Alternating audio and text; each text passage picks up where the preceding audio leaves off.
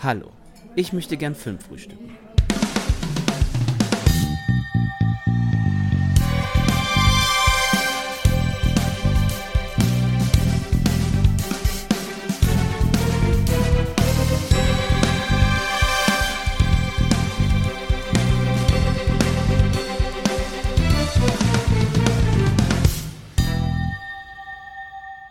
Moin Moin, schön, dass du wieder reinhörst bei einer neuen Folge von Angetoastet, dem Format beim Filmfrühstück, in dem wir kurz und knackig über Filme reden, die es ja normalerweise eigentlich wahrscheinlich nicht ins Programm bei uns geschafft hätten. Und das mache ich heute nicht alleine. Ich werde euch also nicht nur einen Film vorstellen, sondern wir haben gleich zwei. Ich habe nämlich noch den Patrick am Start. Grüß dich, Patrick. Hallöchen. Und wir haben uns gedacht, wir hatten jetzt zwar keine offizielle Schocktober-Folge, aber nehmen wir doch jetzt mal zu Halloween, wenn das Ganze hier erscheinen wird, der ganze Bums, zwei aktuelle Horrorfilme, beziehungsweise einer, der jetzt in Deutschland angelaufen ist und einer, der wahrscheinlich nächstes Jahr erscheinen wird, ne, wenn ich das so richtig im Kopf habe und dieses Jahr auf den White Knights läuft. Genau, Deutschland-Premiere bei den White Knights. Perfekt. Den könnt ihr also dann auf dem Fantasy Filmfest sehen. Da leisten wir unseren Beitrag nochmal zum Schocktober, kurz vor Ende der Horror-Season. Und wir werden euch nämlich dann heute einmal Five Nights at Freddy's vorstellen und When Evil Lurks. Den hat sich der Patrick angeschaut. Aber bevor wir da jetzt in Medias Res gehen und uns diesen beiden Filmen widmen, würde ich gerne einmal wissen, Patrick, was hast du zuletzt geschaut? Und vielleicht kannst du auch heute schon mal einen Ausblick geben. Was steht denn heute Abend zu Halloween bei dir auf dem Programm? Ja, zuletzt geschaut habe ich ein paar Filme, unter anderem Saw 10, über den reden wir aber an anderer Stelle noch. Deswegen behalte ich da mal meine Meinung erstmal für mich, aber Reptile habe ich noch gesehen bei Netflix. Das ist der neue Film mit unter anderem Benicio del Toro, Justin Timberlake und Alicia Silverstone. Oha. Also tatsächlich ein Trio, von dem man vorher auch nicht wusste, dass man sie gebraucht hat. Aber die machen einen guten Film, von Grand Singer inszeniert. Ist so ein bisschen Thriller, Drama mäßig. Geht da um Mordfall, der aufgeklärt werden muss. Und Benicio ist eben einer der Ermittler und ist mit Alicia Silverstone zusammen. Und Justin Timberlake buhlt da eben auch noch mit rum, hat eine ziemlich coole Atmosphäre, ist ganz schön düster. Und ich bin einfach großer Del Toro-Fan und mag eigentlich alles, was er macht. Er hat wieder seinen typischen Blick drauf, den ich seit Sicario so liebe. Und der erzählt auch eine ganz gute Geschichte. Ist mit 136 Minuten jetzt nix, also kein 90 Minuten. Aber ich finde, die merkt man ihm nicht an. Also der geht gut durch, der hat nicht so wahnsinnige Längen, hat eine ganz gute Dynamik zwischen den, zwischen dem Cast paar Überraschungen dabei. Also den kann man auf jeden Fall machen. Ist bei Netflix inklusive. Ah, sehr schön. Dann werde ich mir den mal auf die Liste setzen. Witzigerweise, wenn du mir jetzt nur den Cast gesagt hättest, hätte ich gesagt, der Film ist von 2000, 2001, so um die Richtung rum, als die so drei etwa, quasi ja. auf der Höhe ihres Schaffens waren. Aber ja auch schön zu sehen, dass Alicia Silverstone jetzt langsam wieder ins Licht der Öffentlichkeit rückt Genau. Und für The Wire-Freunde gibt's auch eine sehr schöne, lange Nebenrolle Dominik Lombardozzi. Den sieht man dann auch immer gerne, falls man The Wire geguckt hat. Also ja, kann man auf jeden Fall machen. Was hast denn du zuletzt geguckt? Ich habe mir einen wahren Klassiker und meinen liebsten Horrorfilm im Kino angeschaut. Ich habe mir nämlich den äh, Kenan und den Luca geschnappt, beziehungsweise andersrum. Die, die Idee kam von Kenan. Und zwar hat hier das Rex in Köln äh, Scream aufgeführt. Den, den Ur-Scream, also nicht das Requel, sondern das Original von Wes Craven.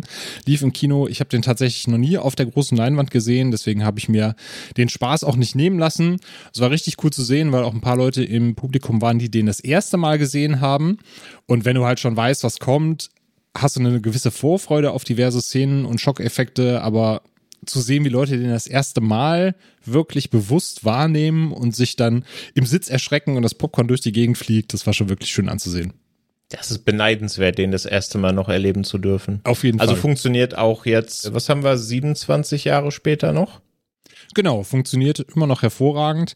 Es ist natürlich immer so eine Sache, inwieweit bist du da im Horrorgenre vielleicht auch so ein bisschen affin und kannst die ja diversen Easter Eggs Anspielungen so ein bisschen nachvollziehen. Also da habe ich auch schon Stimmen gehört, die gesagt haben, so war für mich jetzt zwar ein schönes Horrorerlebnis, aber ich habe auch ganz viel nicht verstanden von dem, was sie da gequatscht haben. Und es ist natürlich heutzutage noch ein bisschen schwieriger als damals, weil natürlich die großen Vorlagen wie Halloween, wie Freitag der 13., wie Nightmare on Elm Street, da haben ja viele heutzutage wenig Berührung mit. Ne? Vielleicht mit den Halloween-Sachen, weil die ja nochmal die Auflage von David Gordon Green erfahren haben. Aber so Sachen wie Nightmare on Elm Street, das ist wahrscheinlich so für jüngeres Publikum heute ein bisschen weiter entfernt als für das Scream-Publikum damals.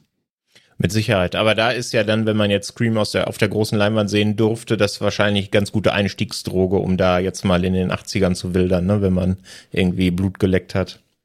Auf jeden Fall. Und jetzt kennen ja alle auch die Regeln, die da gut aufgepasst haben, ne? There are certain rules for surviving a horror movie. So, deswegen kann man dann auch in die alten Sachen einsteigen und weiß direkt, was Phase ist. Ja, was steht denn dann heute Abend bei dir an? Also ich kann ja bei mir schon mal so ein bisschen was verraten. Ich bin bei Freunden unterwegs in der alten Heimat Wuppertal, habe mir tatsächlich auch ein Ghostface-Kostüm zugelegt und werde da mal so ein bisschen das kleine Vorstadt-Idyll von Wuppertal durcheinander würfeln. Wie sieht's da bei dir aus? Oh, das klingt spannend. Ja, bei mir ist es nicht ganz so spannend. Wir haben, also meine Freundin und ich, wir haben so eine kleine Tradition an Halloween. Jeder schreibt ja so sechs bis zehn Filme auf kleine Zettel, je nachdem, wie viele uns einfallen. Und dann wird gezogen und der dann einfach geguckt. Also natürlich Horrorfilme im Fokus und Carpenters Halloween ist immer der erste Film, der geguckt wird. Da führt kein Weg dran vorbei. Und dann schauen wir mal, wie viele Kinder hier klingeln. Wir haben natürlich wieder jede Menge Süßigkeiten gekauft. Wenn wieder keins klingelt, ja, Mai, dann müssen wir es halt alleine essen. Ne? Aber so wird, so sieht der Tag aus. Sehr gut. Sehr entspannt. Genau. Dann drücke ich euch mal die Daumen, dass ihr von Kindern verschont werdet, damit ihr da schön in die Vollen greifen könnt. Ja, danke. Ja, in die Folgen gegriffen hast du, glaube ich, auch, um mal so ein bisschen Foreshadowing zu betreiben mit dem Film, den du uns heute vorstellen wirst. When Evil Lurks. Ich habe da vorher tatsächlich noch nichts von gehört. Der ist ja hier auch noch nicht rausgekommen. Du hast ja auch gesagt, wenn, dann feiert er die Premiere jetzt auf den White Nights. Deswegen steht er hier auch noch nicht so im Fokus der Öffentlichkeit. Kannst du mal sagen, wie bist du auf den Film gestoßen und hattest du da irgendwie so gewisse Erwartungen vorher, bevor du an den Film rangegangen bist? Ja, mit Sicherheit und das eine hat wahrscheinlich mit dem anderen zu tun. Also ich habe Terrified gesehen. Das ist der letzte Film vom Regisseur, der jetzt When Evil Lurks gemacht hat, Damien Ruckner, ein argentinischer Filmemacher. Und ich mag Terrified sehr, sehr, sehr gerne. Ich habe den schon vor geraumer Zeit bei Shudder, als man noch Shudder aus Deutschland gucken sollte, die Älteren äh, durfte, die Älteren erinnern sich. da habe ich den geschaut und jetzt, als er in Deutschland endlich mal rauskam mit fünf Jahren Verspätung nochmal. Und den mag ich einfach, weil so ein schönes Kleinod von frischem Horror ist, ne? So abseits von Reboot, Requel und Co. und Saw 20 und keine Ahnung, Halloween 30 so was ganz eigenes, so eine ganz, ein ganz eigener Kosmos, eine ganz eigene Geschichte mit auch sehr, sehr, also Terrified mit sehr, sehr fiesen Effekten und einer spannenden Story. Und weil ich da eben so Fan von bin, habe ich mich, also kam When Evil Lurks überhaupt irgendwie bei mir so auf die Liste. Ich wusste, ja, der macht jetzt mal wieder was.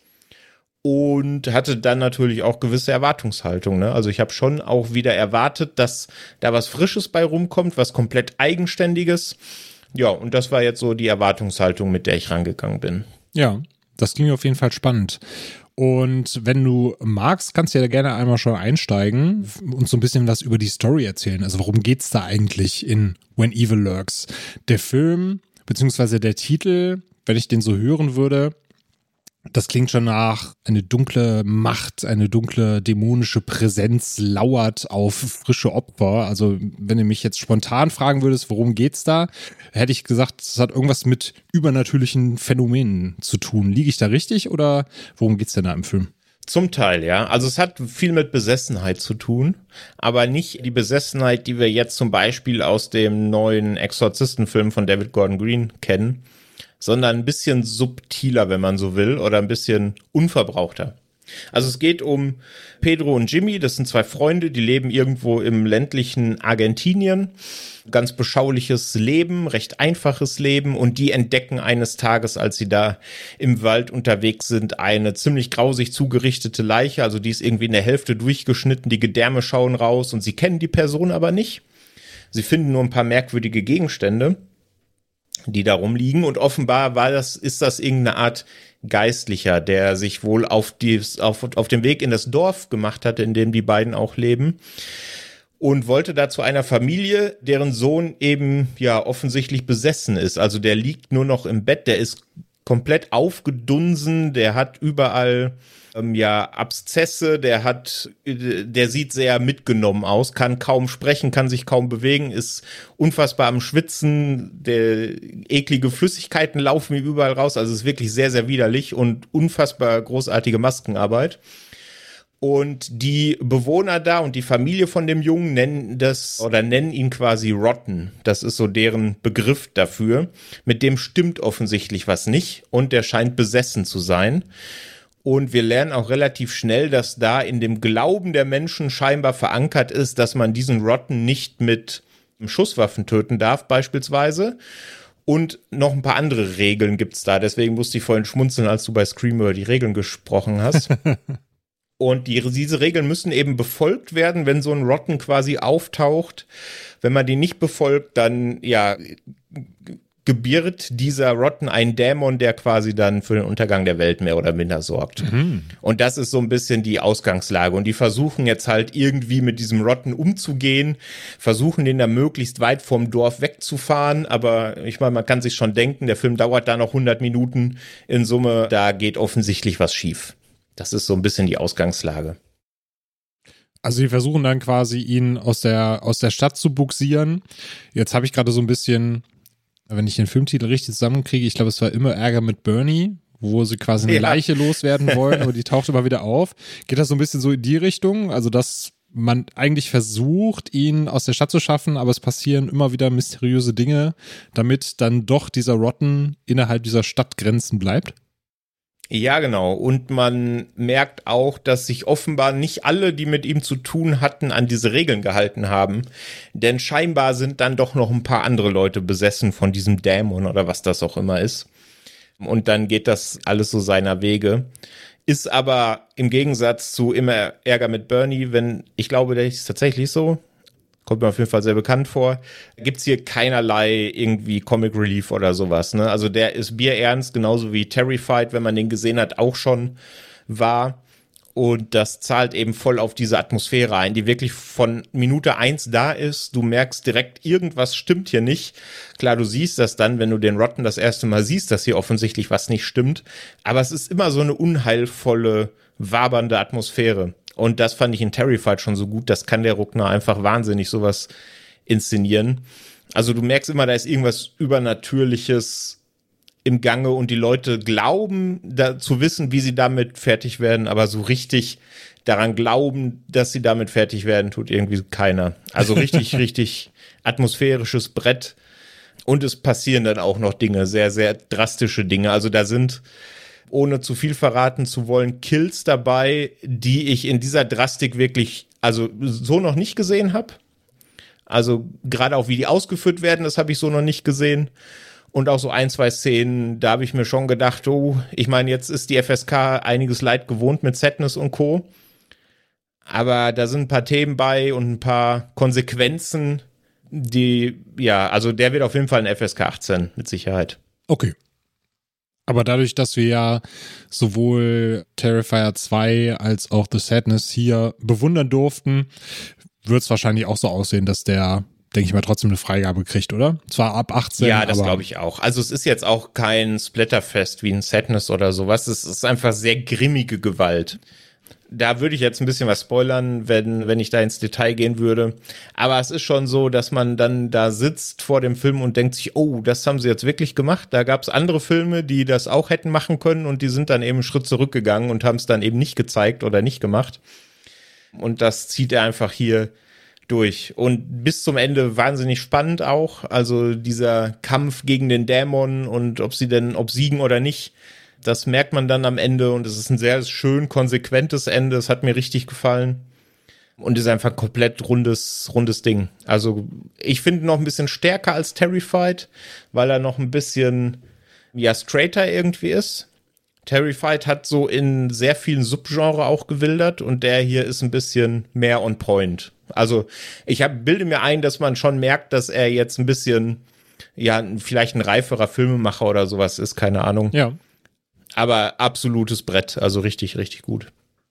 Das ist super zu hören. Und ich glaube, das ist auch schön, dass Shada dahinter steht und dass das halt nicht, um jetzt auch nochmal ein bisschen auf meinen Film schon mal so ein bisschen einen Blick zu werfen, kein Blumhaus dahinter steht, damit man eben auch, wie du eben schon sagtest, die Gewalt dann auch durchzieht, ne? Und sich in den Situationen, wo du halt sagen kannst, naja, lassen wir es jetzt sein oder zeigen wir das jetzt wirklich, sich dafür entscheidet, dann auch grafische Gewalt auszuspielen und Situationen auszuspielen, statt dann eben zu sagen, naja, wir müssen jetzt gucken, dass das hier kinotauglich und Mainstream-tauglich bleibt, deswegen äh, schneiden wir jetzt mal weg. Genau, das macht er eben nicht. Aber das ist ja vielleicht auch, falls du keine Fragen mehr zu When Evil Lurks hast, eine ganz gute Überleitung zu deinem Film. Zumindest, also ich habe den auch nicht gesehen. Ne, also wir empfehlen die uns jetzt auch ein bisschen gegenseitig. Mhm. Aber ich, man kriegt ja auch so ein bisschen was mit. Man kriegt so das Echo auf Letterboxd und Co. mit. Und deswegen denke ich vielleicht, dass ich mit der Annahme gar nicht so weit entfernt von der Wahrheit liege, oder? Ja, also eine Frage hätte ich noch vorher, bevor wir ja. jetzt zu Five Nights at Freddy's übergehen. Und zwar, das ist ja jetzt ein argentinischer Film. Mich würde mal so interessieren, wie ist denn da generell so dieses Land- und Dorfleben dargestellt? Weil, sag mal, Argentinien ist jetzt ein Land, wo zumindest ich filmisch nicht so viel gesehen habe. Das heißt, mich würde ja schon mal interessieren, wie so dieser allgemeine Vibe des Films ist, ob man das halt auch so ein bisschen mit den verfluchten Dorfgeschichten oder Dorffilmen vergleichen kann, die wir auch so aus den USA trotzdem kennen, oder ob das so einen ganz anderen Vibe hat. Ja, in den amerikanischen Filmen oder ich weiß nicht, welche du da jetzt im Kopf hast, aber da stelle ich mir dann immer so Suburb-mäßig vor, ne, so Vorort, in dem dann irgendwie das Grauen passiert. Und das ist es hier nicht, das ist schon sehr, sehr ländlich. Die sind auch zwischendurch während der Story auch mal kurz in, in einer Stadt. Und da merkt man schon, offensichtlich ist so das städtische Leben gar nicht so weit entfernt. Und diese Leute haben sich wahrscheinlich auch bewusst ein bisschen dazu entschlossen, da ein in Anführungsstrichen einfacheres bodenständigeres Leben, so ein bisschen ländlicher einfach zu leben. Und das spielt aber gar nicht so eine große Rolle. Einzig, dass die Familie dieses Jungen, der offensichtlich jetzt so ein Rotten geworden ist, eben schon sehr, ja, dem Glauben, mit dem Glauben verheiratet zu sein scheinen. Ne? Also die versuchen da schon irgendwie ihr Wohl im Glauben zu finden, so nach dem Motto, das wird sich schon wieder richten und ne, man muss nur genug beten und mhm. wie man das so kennt, ne? Die Leute, die einen neuen Exorzisten gesehen haben, erinnern sich. aber ansonsten eigentlich nicht. Also ansonsten zahlt das nur so ein bisschen auf den Zusammenhalt auf ein, gerade auch von dem, von Pedro und Jimmy, dass die halt wirklich unzertrennliches Brüderpaar sind. Aber ansonsten spielt die, spielt die Location da gar nicht so eine riesig große Rolle. Okay. Ich hatte jetzt nur diese alternative Poster gesehen, wo du auch so ein bisschen diese Farm-Atmosphäre hast. Und ich musste da halt direkt so ein bisschen an The Dark and the Wicked denken zum Beispiel. Mhm. Und hatte mich dann auch so ein bisschen gefragt, geht das so in eine ähnliche Richtung, was jetzt so das Setting angeht? Klar ist jetzt wahrscheinlich nicht nur eine Farm, aber ich fand so dieses, dieses dunkle Farm-Setting, da kriegt man mich eigentlich meistens immer mit. Und wenn ich da Remote Village denke, habe ich auch direkt wieder Resident Evil Village im, im, im Kopf. Aber wahrscheinlich ist es dann nicht dieses stupide, da sind die dummen Bauern und die fallen jetzt einem Dämonen zum Opfer, sondern die Leute da haben wahrscheinlich so ein bisschen mehr Fleisch, als einfach nur irgendwelche Hinterwäldler zu sein. Ja, vor allen Dingen der Rotten, der hat im wahrsten Sinne des Wortes mehr Fleisch. Der erinnert tatsächlich ein bisschen an den Händler aus Resident Evil Village. What are you buying? Achso, nee, der im, bei Village das war, war Resident Evil 4. Korpulentere Herr in seinem Wagen, genau. Genau, ansonsten hätte ich keine Fragen mehr. Du kannst ja ansonsten, falls du irgendwie noch ein paar Positivpunkte hast oder falls dir irgendwas negativ aufgefallen ist, kannst es uns ja gerne noch, noch mitteilen. Es sei denn, du hast jetzt für dich schon soweit alles gesagt, was du loswerden möchtest zu When Evil Lurks. Also negative Punkte sind mir da tatsächlich so gut wie keine aufgefallen. Was der Film hat, hat, ich habe es vorhin gesagt, der etabliert da diese Regeln, die offensichtlich gelten. Und oft ist es ja dann so, dass man da mitbekommt, dass sich dann die Figuren selber nicht an diese Regeln halten. Ne? Mhm. Klassisches Beispiel aus Scream, du hast es ja vorhin auch gesagt. Ich komme wieder. Das, genau. Und das passiert ja auch teilweise, aber es ist eigentlich egal, man akzeptiert das, weil das alles so in dem eigenen Kosmos stattfindet. Ne? Also das ist einfach gegeben, das ist da so. Hat so ein bisschen Kammerspielcharakter, obwohl es eben ne, draußen auf, äh, in diesem ländlichen Dorf die meiste Zeit spielt. Aber es ist so sein, sein ganz eigener Kosmos, sein ganz eigener Hub, mhm. mehr oder weniger. Und das ist so eine, so eine schöne Atmosphäre, die der dadurch, der dadurch macht. Aber ich könnte mir vorstellen, dass sich manche daran stören, Mich hat es überhaupt nicht gestört. Ich bin komplett begeistert. Freue mich sehr auf den Rewatch. Ich denke, ich werde ihn dann auf den White Nights auch dann nochmal mit Kinopublikum gucken. Da wirkt er bestimmt nochmal anders in so zwei, drei Szenen, die ich gerade im Kopf habe. Und habe ihm jetzt vier Sterne und ein dickes Herz gegeben, mit der Option, dass da auch noch mal ein halber Stern drauf kann, wenn er beim zweiten und vielleicht beim dritten Mal noch genauso gut funktioniert. Top dann wird er auf jeden Fall auch auf meine White Knights Liste landen. Den werde ich mir da auf jeden Fall geben. Da bin ich jetzt schon sehr gespannt drauf. Und das ist immer so bei, bei so Empfehlungen, da würde ich jetzt am liebsten direkt loslegen und sagen, ich flitze von Fernsehen und schaue mir an. Aber höchstwahrscheinlich wird es den auch gerade nur auf Shudder geben, denke ich mal. Und da kommt man ja aus Deutschland leider nicht mehr so einfach ran. Genau, der äh, hat schon eine ordentliche Festivalrunde hinter sich. Der lief auch auf Citrus im Oktober diesen Jahres in Spanien bei in diesem großen Horrorfilm, Genrefilmfestival. Äh, in Kanada lief er auf dem, auf dem Calgary Filmfest. Also der hat schon so ein paar Festivals bespielt, aber öffentlich ist er aktuell seit, ich glaube, gestern oder vorgestern. Also heißt 28., 29.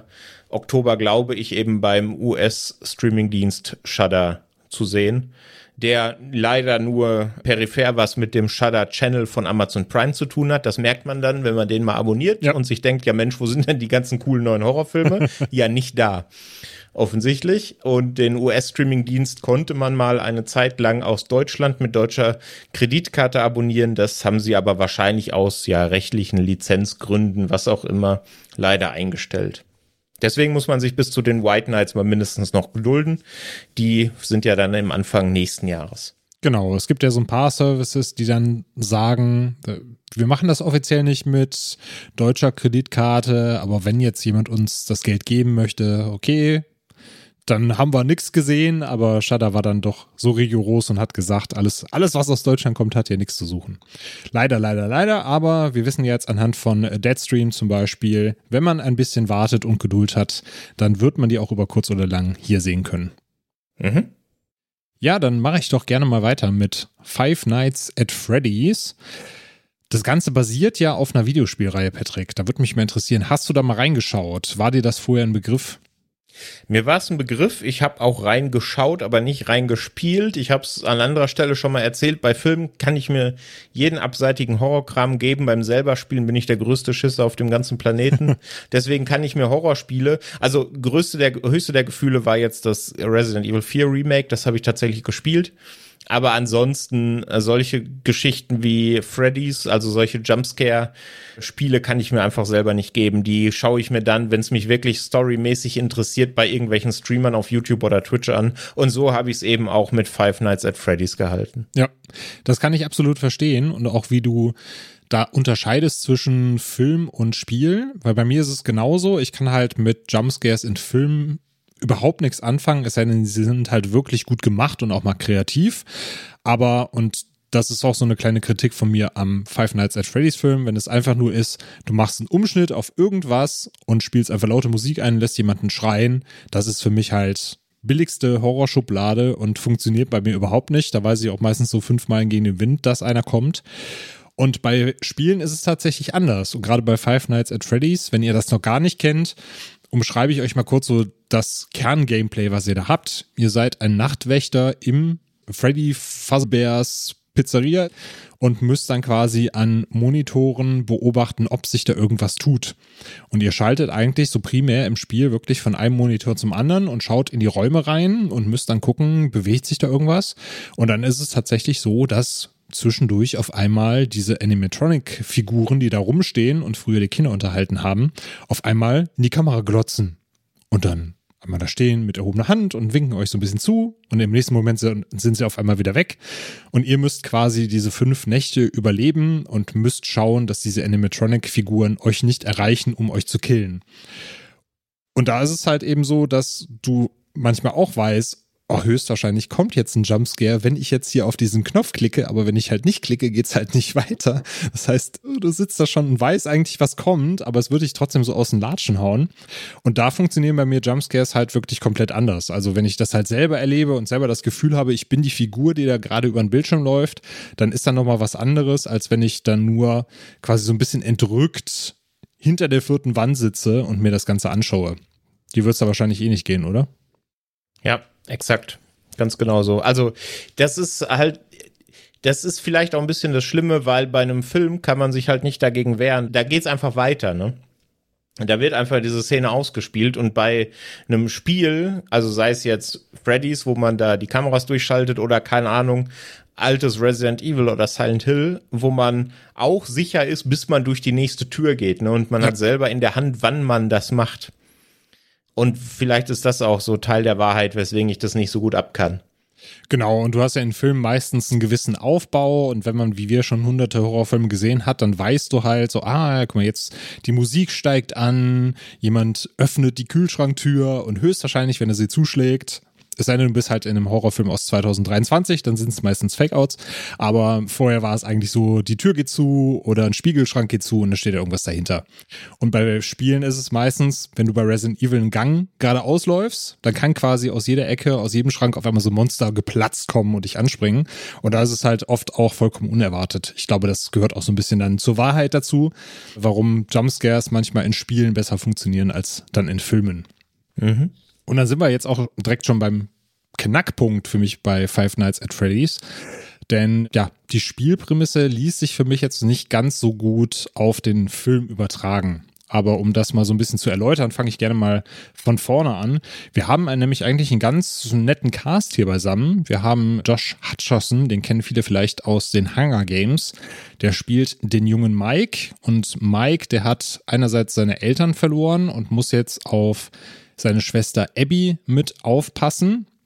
Die wird gespielt von Piper Rubio und die Schauspielerin ist, wenn ich das jetzt richtig rausgefunden habe, tatsächlich erst acht Jahre alt und dafür macht sie einen richtig, richtig guten Job hier. Er hat aber auch andererseits damals seinen Bruder an einen Kinderschänder verloren, beziehungsweise einen, einen Kindesentführer. Der hat den dann beim Familienurlaub, als die äh, mit ihren Eltern zelten waren, hat er quasi den Bruder entführt und mit dieser Schuld lebt er eigentlich immer noch, weil er damals auf seinen Bruder aufpassen sollte. Wir haben dann noch Mary Stuart Masterson mit im Cast. Die spielt Tante Jane und Tante Jane will natürlich ganz klischeehaft die Abby zu sich holen, um das Geld vom Staat zu kassieren und sagt natürlich Mike, der ist viel zu jung, um auf seine Schwester aufzupassen. Das gibt auch alles nix und deswegen will sie Abby zu sich holen. Abby möchte aber natürlich bei ihrem coolen Bruder bleiben. Aber damit Mike genug Geld hat, damit beide ein gutes Leben führen können, nimmt er einen Job in Freddy Fazbears Pizzeria an, um da als Nachtwächter zu arbeiten. Da haben wir dann also quasi so diesen Kreisschluss zu den Spielen. Wir haben also hier auch einen Nachtwächter. Aber da beginnt für mich halt schon der erste Unterschied zum Spiel. Denn die Spiele basieren darauf, dass du eben als Nachtwächter diese Nächte überstehen musst. Mike schläft aber während dieser Nächte, denn Mike möchte in seinen Träumen rekonstruieren, wie sein Bruder damals entführt worden ist. Und da ist für mich halt so einer dieser großen Kritikpunkte an diesem Film, dass ich da das Gefühl habe, man möchte eigentlich dieser Spielvorlage irgendwie so ein bisschen entfliehen. Also du hast ein Spiel, was meiner Meinung nach nicht genug hergibt, um da wirklich so einen 110-Minuten-Film draus zu machen, wie jetzt die Laufzeit von Five Nights at Freddy's ist. Und deswegen versuchst du dann halt, vielleicht auch aus eigenem Anspruch, dieses Familiendrama damit reinzubringen mit Mike, der eben auf seine Schwester aufpassen muss, dessen Bruder entführt wurde, was er jetzt aufarbeiten muss. Hat quasi dieses Kindheitstrauma, das er mit sich rumschleppt. Und während du eigentlich halt im Spiel diese Horrornächte erlebst, pennt er die einfach. Du hast aber natürlich trotzdem, weil das Spiel sich dadurch auszeichnet, dass du eben diese Animatronic-Figuren hast, die hast du hier natürlich auch. Also die kommen auf jeden Fall auch vor. Und das muss ich dem Film wirklich zugute halten. Die sind halt alle handgemacht. Also das sind echte Animatronics. Das ist kein CGI. Das Ganze wurde von Jim Hensons Creature Shop umgesetzt. Du hast also dann auch wirklich Stunt-Leute und Schauspielerinnen, Schauspieler, die in diesen Puppen stecken und die bewegen. Und das siehst du dem Film halt wirklich auch an. Also das sieht auch wirklich sehr, sehr hochwertig aus und das für, funktioniert für mich auch mit diesen Puppen. Aber die Geschichte an sich und wie du dieses Spielprinzip eigentlich umsetzt, dass du ja eigentlich wirklich so der Gejagte bist in dieser Pizzeria, das greift er halt überhaupt nicht auf und geht dann andere Wege, die ich jetzt so nicht verraten möchte, weil es auch so Teil der Entwicklung des Films ist. Aber für mich hatte das halt mit Grusel oder mit diesem Jumpscare fest, dass ich da so ein bisschen erwartet habe, was für mich auch nicht schlimm gewesen wäre, hatte das leider gar nichts zu tun. Ja, ich wollte es gerade sagen, ne? Also normalerweise beschweren wir uns ja auch hier an dieser Stelle recht häufig, wenn Filme nur so einen Jumpscare-Achterbahn darstellen. Aber hier erwartet man das ja eigentlich, oder? Gerade als Fan der Spiele, weil ich meine, das ist ja neben diesem Explorationseffekt, ne, einfach zu gucken, wo hat sich irgendwas verändert, ist das ja eigentlich so der Hauptselling Point von den Spielen, ne? Genau. Also ich habe auch sowas erwartet und habe dann gedacht, entweder setzt du halt voll auf Jumpscares oder du machst halt vielleicht auch so ein Fansblätter draus, ne? Dass du halt einfach sagst, du gehst in die Vollen und lässt halt diese eigentlich süßen Animatronics, die aber trotzdem dadurch, dass sie so ein bisschen uncanny sind, auch ein bisschen creepy aussehen, die lässt du halt komplett steil gehen und da wirklich alles zerlegen und dann irgendwelche lustigen Sprüche noch zwischendurch absondern, irgendwelche One-Liner oder so, dass der in die Richtung geht, aber der ist dann wirklich, also im wahrsten Sinne des Wortes, unglaublich blutleer. Es gibt dann wirklich eine Szene, die ein bisschen grafischer ist und die findet wirklich im Schatten statt, dass du halt wie so einen Scherenschnitt siehst, wie da mhm. ein Körper zerteilt wird. Aber das war's dann auch. Ansonsten, ich glaube, das meiste Blut, was man sieht, ist, wenn äh, Mike drauf angesprochen wird, hey, du hast da einen Kratzer am Arm und dann zeigt er halt seinen Arm und er ist halt so ein bisschen aufgeritzt. Und das war, glaube ich, schon die meiste Menge Blut, die man da zu sehen bekommt. Und ansonsten ist es halt wirklich, wenn man auf Schocker aus ist, wenn man auf Jumpscares aus ist, wenn man ja auf Fansblätter aus ist oder generell, wenn es ein bisschen blutiger sein soll, ist man hier vollkommen fehl am Platz. Der Film hat bei uns halt eine FSK 16, aber meiner Meinung hat er die auch nur, weil der halt ganz knapp zu hart für FSK 12 ist und weil es so ein FSK 14 hier ja nicht gibt. Und er ist halt in den USA mit PG 13 eingerankt. Also du kannst ihn halt ab 13 Jahren gucken. Also ich finde, 13-, 14-Jährigen kann man denen auf jeden Fall schon zutrauen. Und für alle anderen drüber, die halt härteres gewohnt sind, ist es leider viel zu zahm. Ja, das, das habe ich mir schon genauso gedacht. Vor allen Dingen, wenn ich, wenn ich sehe, 110 Minuten dauert der. Und da gab es ja dann vor zwei Jahren, ich glaube, du hast ihn nicht gesehen, den Willy's Wonderland, ne? Genau, den habe ich noch nicht gesehen, aber ich habe jetzt öfters gehört, dass das quasi der Film ist, der Five Nights at Freddy's so ein bisschen die Show stiehlt und der ja eigentlich auch danach, glaube ich, erst in Produktion gegangen ist, weil Five mhm. Nights at Freddy's ja in dieser Produktionshölle zwischendurch verschwunden ist und ihm dann quasi ja im Nachhinein schon so ein bisschen die Show gestohlen hat, weil er die gleiche Idee viel, viel besser umsetzt. Ja, also so klingt's jetzt. Ich habe Five Nights noch nicht gesehen, aber fand Willy's Wonderland, ich habe den mittlerweile glaube ich schon zweimal gesehen oder dreimal, keine Ahnung. Finde den eigentlich sehr sehr gut. Also ist halt cool, ist halt wieder eine Nicolas Cage Show, aber die kostet er halt aus und der ist halt mit unter 90 Minuten auch schon knackig. Und der verzichtet halt größtenteils auf dieses Drama drumrum, ne? Der, da hat der, die Figur von Nick Cage einfach, geht das Auto kaputt und der Typ, der die sein Auto repariert, sagt, ja, dafür musst du aber hier in dieser, in diesem verlassenen Family Fun Center da den, den Nachtwächter spielen. Und dann geht's da halt rund, ne? Und das habe ich mir schon gedacht, als ich die Laufzeit von 110 Minuten gesehen habe. Das ist ja typischerweise was, wo man so als Genrefilm-Fan ein bisschen aufhorcht und schon denkt, ah ja, bestimmt eine Viertelstunde zu lang. Ja. Und das klingt schon wieder ganz danach, ne? Genau. Also ich habe für mich gesagt 20 Minuten auf jeden Fall. Vielleicht hätte ich sogar gesagt 25, also dass du wirklich so einen 85-Minuten-Film draus machst und entsprechend dieses Freddy's Fazbear Pizzeria, dass du das eher in den Vordergrund stellst und diese Familiengeschichte dahinter so ein bisschen zurückfährst. Ich verstehe natürlich so ein bisschen, woher es kommt. Du möchtest so mit den Charakteren auch so eine kleine Fallhöhe aufbauen oder möchtest, dass du mit denen mitfühlen kannst. Aber für mich waren die Charaktere halt auch so oberflächlich, dass das für mich nicht unbedingt funktioniert hat. Du kommst mit Vanessa, das ist eine Polizistin, die vorbeischaut und dann halt natürlich auch so Andeutungen macht, wie, naja, du bist ja jetzt nicht der erste Nachtwächter hier. Die wird gespielt von Elizabeth Lale, die kennen vielleicht viele von Once Upon a Time und You, der Serie auf Netflix. Und die wird natürlich auch so ein bisschen so auch als Love Interest eingeführt, sondern natürlich auch ein bisschen Licht ins Dunkel bringen hinterher.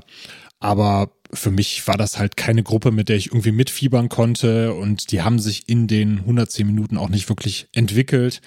Ich fand irgendwie so eine, so eine Story in der Story, wo du das Gefühl hattest, ja, man zwingt mich hier einen Film über ein Spiel zu machen mit komischen Animatronics-Figuren, aber eigentlich würde ich jetzt lieber ein Familiendrama und eine Liebesgeschichte machen, aber vielleicht kann ich die reinmogeln und es merkt keiner. So nach dem Motto irgendwie. Ich weiß nicht, ob die Idee dahinter war, zu sagen, wir sprechen jüngeres Publikum an, aber wir wollen den Eltern, die vielleicht dann mit reingehen, damit die ihre Kinder nicht alleine in den Film lassen, auch irgendwas bieten. Und deswegen hast du quasi eine Geschichte für Erwachsene und eine für Kinder. Kann ich mir so ein bisschen vorstellen, aber so ganz schlau draus geworden, warum das da drin ist, äh, bin ich nicht. Dann hätte es doch besser Chris Columbus umgesetzt, oder? Der ja auch mal in der ganzen Produktionshölle, in der sich der Film befand, auch mal als Regisseur im Gespräch war. Wäre auf jeden Fall mal interessant gewesen zu sehen, was da rauskommt, genau. Wobei jetzt Emma Tummy, die Regie geführt hat, mit The Wind auch einen Film gemacht hat, der durchaus ganz gut angekommen ist. Ne, du hast den ja auch gesehen, hast auch gesagt, du fandst den vollkommen in Ordnung. Deswegen ja. war ich eigentlich guten Mutes, auch wenn sie jetzt noch nicht allzu viele Filme gemacht hat und die meistens eher so Durchschnittsbewertungen haben, dass da schon was Gutes bei, bei rumkommt. Und wir haben ja auch Scott Cawthon, wird er, glaube ich, ausgesprochen dabei. Das ist der Entwickler der Spiele, der am Screenplay mitgearbeitet hat. Aber da sieht man eben auch diese Produktionshölle, durch die der Film gegangen ist. Da waren halt insgesamt dann auch mit Emma Tummy noch fünf andere Personen am Screenplay beteiligt. Ich muss aber dazu sagen, auch wenn ich natürlich jetzt viel mecker und sage, das ist mir alles viel zu wenig, auch wenn natürlich die Animatronics und das Set und der Look super sind. Der Film ist gerade super erfolgreich, hat 130 Millionen US-Dollar mittlerweile am Startwochenende eingespielt und liegt jetzt zum Beispiel, auch wenn man natürlich nicht immer viel drauf geben sollte, bei Rotten Tomatoes. Und da sieht man auch die gute Kluft zwischen Kritikern und dem Publikum bei einem 89er Prozent Audience Score. Das ist dieses Verified Audience, was es da gibt. Man kann natürlich auch All Audience machen, da liegt er bei 90 Prozent. Und bei den Kritikern liegt er bei 29 Prozent, beziehungsweise bei den Top-Kritikern bei 23 Prozent. Und 23 Prozent zu 89 Prozent ist natürlich schon eine ganz schöne Kluft. Und die Zahlen scheinen ja doch dem Film recht zu geben, dass Blumhouse da mal wieder eine Audience gefunden hat, die bereit ist, dafür Geld auszugeben und der das auch Spaß macht. Ja, haben ja Halloween 2018 vom Startwochenende Einnahmenthron geschmissen, ne? Mit ihren 130 Millionen jetzt. Ich meine, bei 20 Millionen Budget ist das natürlich ein veritabler Erfolg. Aber wahrscheinlich tatsächlich hängt das wirklich auch viel mit diesem PG-13 Ranking zusammen, ne? Rating zusammen, dass der einfach in Amerika von genau der Zielgruppe, für die er wahrscheinlich gemacht ist, geschaut werden kann und in Deutschland halt nicht, außer eben in Begleitung von Erwachsenen, ne? Genau. Ich habe jetzt aber zum Beispiel auf der Seite vom Cinemax eine Mitteilung gesehen, dass nicht mal Begleitung von Erwachsenen erlaubt ist. Also da war dann wirklich ein, ein Hinweis, da stand, bitte beachtet. Also wirklich auf der Startseite in einem dicken Kasten, bitte beachtet. Five Nights at Freddy's ist ab 16 Jahren. Ihr dürft da nicht alleine rein. Ihr dürft auch nicht in Begleitung von Erwachsenen da rein. Und was haben sie geschrieben? Der, der sogenannte Mutti-Zettel, der gilt auch nicht. Also hier, meine Mama hat mir erlaubt, dass ich in Five Nights at Freddy's gehen kann. Das zählt halt auch nicht. Und ich glaube, da sieht man dann auch schon, dass da vielleicht sogar auch ein jüngeres Publikum angesprochen ist. Ich habe halt keine Ahnung, wie so der Altersschnitt von diesen Spielen ist weil, also von den Personen, die das konsumieren, weil das 2014er, das ist halt damals so in meiner Bubble rumgegangen. Vor allen Dingen auch, weil das mit der Software Click Team erstellt worden ist. Das ist so eine Spieleentwicklungssoftware, mit der ich damals auch meine ersten Schritte gemacht habe. Und da war das halt in der Community immer ein großes Ding. So, ja, hier unsere Software, mit der wir Spiele machen. Wenn ihr Zweifel habt, ob ihr damit ein gutes Spiel machen könnt. Five Nights at Freddy's, das ist richtig durch die Decke gegangen. Aber das war ja jetzt auch vor knapp zehn Jahren dann. Und es kann natürlich sein, dass mit den Teilen, die danach kamen und mit den Umsetzungen für Mobilgeräte auch eine vollkommen andere und jüngere Zielgruppe angesprochen wurde, die entsprechend jetzt auf einmal in die Seele rennen möchte. Ja, das glaube ich auch. Und dieses Spielkonzept, was Five Nights at Freddy's ja so ein bisschen etabliert hat, das gibt's ja heute auch noch in anderen Ausführungen. Ne?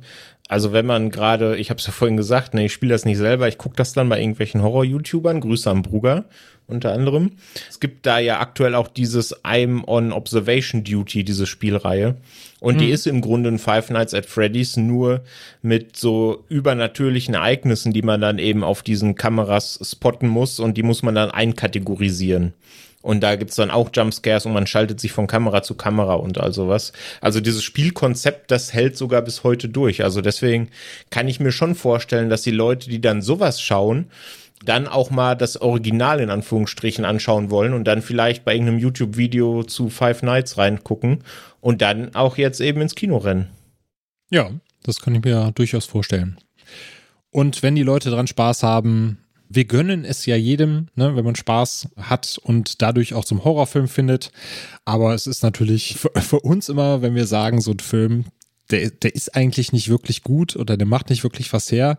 Und dann geht er auf einmal trotzdem durch die Decke und Blumhaus fühlt sich natürlich dadurch wahrscheinlich bestätigt, dann nochmal in ähnlicher Manier einen zweiten und einen dritten rauszuhauen. Man muss natürlich auch an dieser Stelle erwähnen, der großartige Matthew Lillard spielt natürlich auch mit in dem mhm. Film.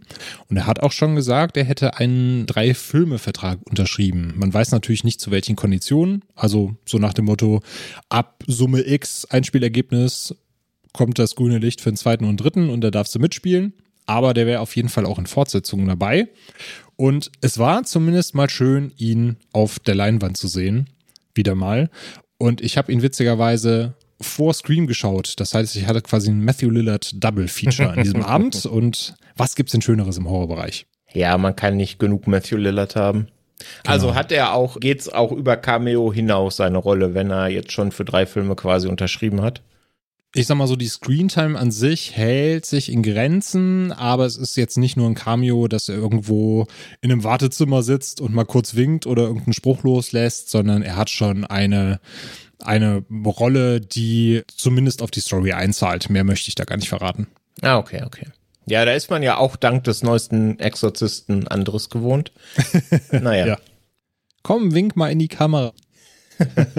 Hier ist dein Scheck. Genau. Aber es sei den Leuten ja gegönnt, mein Gott. Also absolut. Ja, klar, auf jeden Fall. Also den Schauspielerinnen und Schauspielern, die die Angebote annehmen, dem mache ich da am wenigsten Vorwurf. sind dann eher die Studios, die denken, wir bräuchten sowas unbedingt. Exakt. Wir röcheln dann auch in 20 Jahren einfach nur einmal kurz ins Mikro und kriegen dann unseren Check dafür. genau.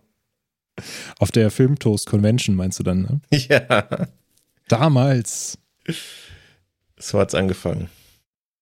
Ist dir denn noch irgendwas in den Sinn gekommen, was du zu Five Nights at Freddy's wissen möchtest? Ich habe mir so ein paar Sachen aufgeschrieben, aber auf die bist du jetzt schon eingegangen. Deswegen wäre ich eigentlich tatsächlich so weit durch mit meinen Fragen. Und also ich meine, ich werde es natürlich gucken. Mein Gott, ist halt ein Horrorfilm und aber ich glaube schon auch, dass er bei mir abstinken wird gegenüber Willy's Wonderland. Aber mein Gott, es wird ja wahrscheinlich nicht allzu lange dauern, bis der im Heimkino zu sehen sein wird, hoffentlich. Und dann werde ich da mal schauen, ob ich dann bei deiner Meinung mitgehe oder dann doch eher den Rotten Tomatoes Audience Score noch ein bisschen weiter in die Höhe treibe. dann würde ich sagen, machen wir doch hier einen Deckel drauf. Ihr hört uns dann am Donnerstag wieder, also nicht uns beide, sondern ich glaube, der Kollege Kenan ist da dran, mhm. den wir ihr dann hier an dieser Stelle hören mit der regulären Filmfrühstücksepisode. Das war jetzt eine Folge angetoastet. Sagt uns gerne Bescheid, wie ihr das Format findet, ob ihr da öfters gerne auch mal so Snippets zu Filmen hören möchtet, die vielleicht sonst weniger Beachtung finden oder die ihr euch dann schon mal auf die Watchlist setzen könnt. Wir freuen uns auf jeden Fall über jedes Feedback. Und ich bedanke mich bei dir, Patrick, einmal, dass du dir einen wundervollen Film angetan hast und mir den Mund wässrig gemacht hast mit When Evil Lurks. Danke dir, Daniel. Es war ein Fest mal wieder. Dann wünschen wir euch da draußen wundervolles Halloween. Feiert schön, gruselt euch, schaut schöne Horrorfilme, aber natürlich auch alle anderen. Folgt uns auf Social Media und guckt mal auf Filmtoast vorbei für die neuesten Film- und Serienrezensionen. Bis dann und macht Idiot. Tschö. Tschüss.